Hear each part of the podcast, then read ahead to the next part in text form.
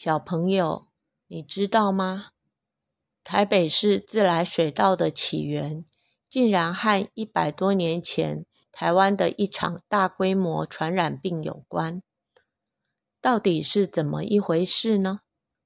今天陈老师就要来说一个一百多年前，为了公共卫生跟为了防疫而实现的水道工程故事哦。大约在一百二十年前，清朝末年的时候，台湾因为《马关条约》被中国割让给日本。当时台湾发生严重的传染病，恶性疟疾。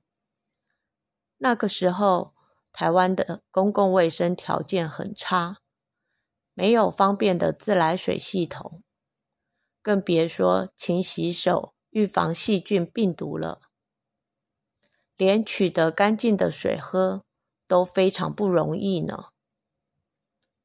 当时统治台湾的日本人来台湾后，因为领事战争作战死亡的才一百多人，但因为喝不干净的水而感染疟疾或霍乱死亡的，却有四五千人。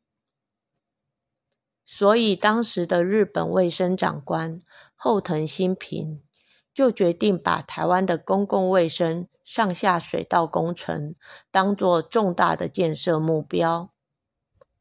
慢慢的，因为卫生上下水道的完备，整个台北城就繁荣起来了。现在，就让我们一起来看看位于台北市自来水博物馆内。一座伟大的地下百年古迹——小观音山蓄水池的影片吧。